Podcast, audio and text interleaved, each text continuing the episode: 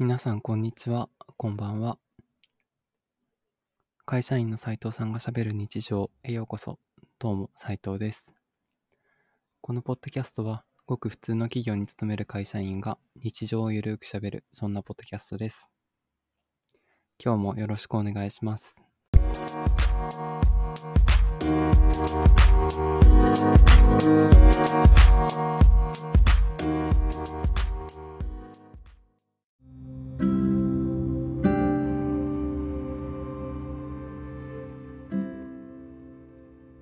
皆さんこんにちは、こんばんは。会社員の斉藤さんがしゃべる日常第21回へようこそ。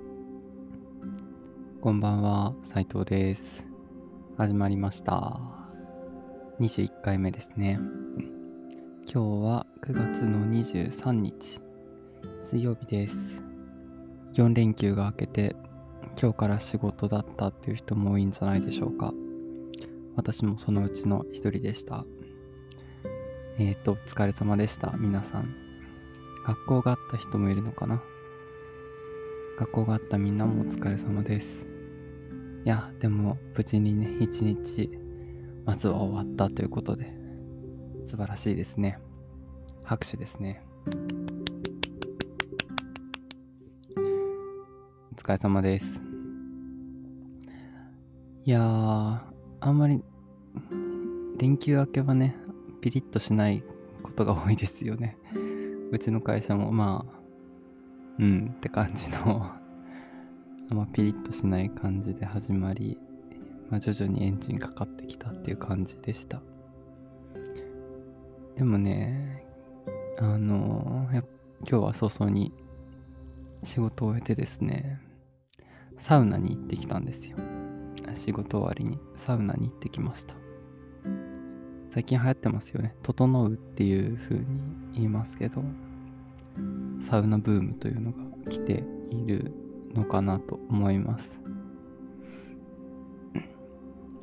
昔は、あの、あの水風呂に入るのが理解できなかったんですけど、20代半ばになって、いや、あの、サウナと水風呂ってめちゃくちゃ気持ちいいなって思うようになりました。年ですかね。なんなんだろう。あのー、中学生とか高校生の時はサウナも水風呂も大嫌いだったんですけどプールが嫌いだったからそもそも、まあ、冷たい水になんで入んのみたいな感じだったんですよね。でもある時あのー、人に勧められてあのこうやって入るといいよっていうね入り方を教えていただいてあの試しにまそう言って入ってみたところすごい気持ちよかったっていうのでそこからですねちょこちょこサウナに行くようになりました。あのあれなんですよね。最初お風呂にちゃんと体洗ってお風呂に入って体を温めてでサウナに入って水風呂入ってでその後あのぐったりするっていう のがあるんですよ。外気浴っていうんですけどぼーっとベンチとかに座ってあーってなるっていう時間があってそれがですねすごく気持ちいいです。まあそのセットサウナ入って水風呂入ってそのぼーっとするっていうセットにしてまあ何回かサウナに入るっていうのがを繰り返すとなんかあの元気になるんですよね。力が湧いてくるみたいな。それをよくサウナ好きの間では「整う」って言ってるんですけど整ってきます。でも今はサウナの入り方とか調べるとたくさん出てくるのでたことない人はぜひ一度行っていただきたいなと思います。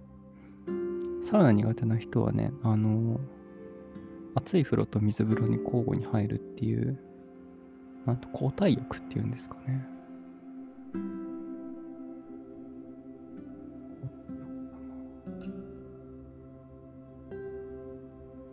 交代浴っていうのもいいと思います。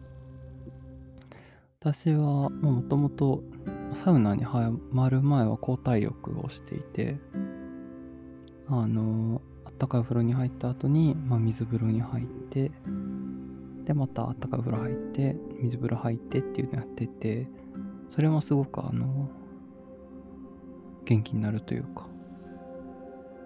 なんかアドネラアドレナリンが出るみたいな感じなんですよね。サウナが苦手だなっていう人はそれもおすすめです。うん。交代浴ですね。まあ家でもあのお風呂張ってその後冷たいシャワー浴びてみたいなものを繰り返すと近い感じのができるのかなと思うんですけどやっぱりちゃんと水を張って使った方が体が引き締まるような気がします。なんか水風呂に入ると、まあ、冷たいんですけど体の外側は冷たいんですけど中はあったかいみたいな不思議な感覚になるんですよね。のでそのその感覚がすごくたまらなくてあの交代浴だったりサウナだったりに行ってしまいますね、まあ、コロナの影響で入場料を規制していたりとかとまあサウナの中では喋んないでくださいねみたいな注意書きも結構されているのであの、まあ、リフレッシュしたい時にはね皆さん行ってみるといいんじゃないでしょうか、ありがたいことに自分は都内に住んでいて東京には結構サウナがあるのであのいろいろ満喫していきたいなと思います。はい。